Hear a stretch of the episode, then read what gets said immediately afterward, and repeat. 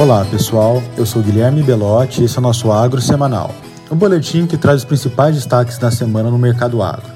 Começando pelo clima no Brasil, nos últimos sete dias tivemos uma volta das precipitações na parte sul do país, estados de São Paulo e Mato Grosso do Sul, além do Triângulo Mineiro e parte sul de Minas Gerais e sudoeste do Goiás. Olhando para os próximos dias, no entanto, o modelo climático americano volta a trazer uma redução das chuvas na maioria das regiões produtoras, com exceção aí do estado do Rio Grande do Sul e a região ali fronteiriça entre Mato Grosso do Sul, Mato Grosso e Goiás, embora o volume esperado não seja tão grande assim. Voltando os olhos para o mercado agora, do lado dos grãos, as cotações do contrato de primeiro vencimento da soja fecharam a semana com recuo de 5%, refletindo a queda dos preços do óleo vegetal, após relatos de que a Agência Ambiental Norte-Americana estaria considerando medidas de alívio às refinarias de petróleo através da redução do mandato de misturas de biocombustíveis no combustível fóssil. Notícias ainda a serem confirmadas. Além disso, ontem, o USDA revisou para cima os estoques de passagem do grão na safra corrente, a 2020-21 nos Estados Unidos, em um patamar superior ao que o mercado esperava. É válido ressaltar, entretanto, que ainda assim o balanço local é muito apertado.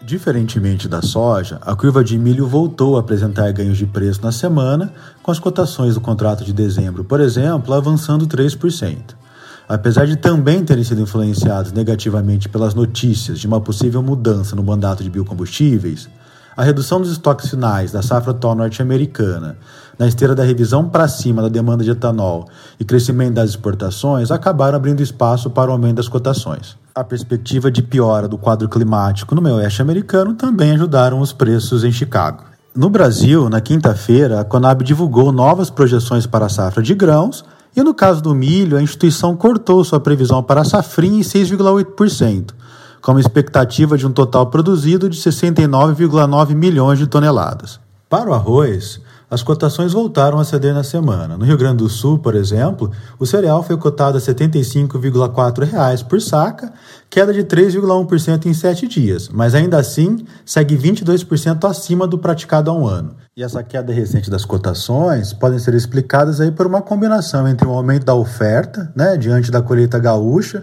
o câmbio mais arrefecido e a baixa procura pela indústria. Seguindo o mesmo movimento, o preço do arroz branco, né, o agulhinha no atacado do estado de São Paulo, também registrou queda de 3,3% na semana, sendo cotado a 119 reais por fardo aí de 30 quilos. Especificamente em relação à safra gaúcha, o IGA divulgou seus números finais, indicando que a produção no estado totalizou 8,5 milhões de toneladas, puxada principalmente pelo aumento da produtividade, que alcançou 9 toneladas por hectare, crescimento de 7% frente à safra passada e patamar recorde. Para as proteínas animais, essa foi mais uma semana de altas generalizadas, com destaque para a carne suína, que subiu 17%, em meio a relatos de retração dos vendedores que estão pressionados pelos custos e redução da disponibilidade de animais com peso ideal, já que as quedas recentes levaram animais mais leves para a comercialização, gerando agora uma redução da oferta.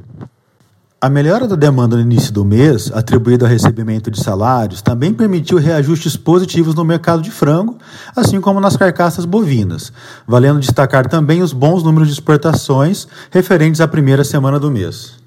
O boi gordo também evoluiu no mercado físico em meio aí ao aumento da procura dos frigoríficos, associado à melhora recente dos preços no atacado. Porém, toda a curva futura foi na direção contrária, com o contrato com vencimento em outubro para baixo de 330 reais por arroba na sexta, após ter se aproximado de 346 reais por arroba no final do mês passado.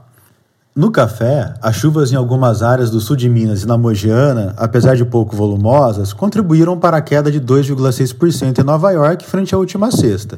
Embora o produtor brasileiro, as cotações não tenham se alterado muito em função da desvalorização cambial da semana. Para finalizar, o etanol hidratado teve uma pequena queda nos últimos sete dias, fechando a semana cotada a R$ 3,06 por litro em Paulínia sem impostos.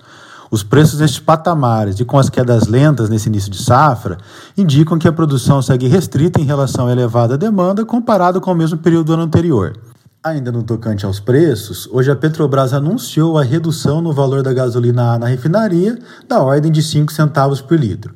Nesta semana saiu o relatório da Única referente à segunda quinzena de maio, com o principal destaque sendo um aumento de 47% na produção de etanol anidro em relação à mesma quinzena do ano passado sugerindo que a demanda pela gasolina segue firme diante das paridades nas bombas favoráveis para o combustível fóssil.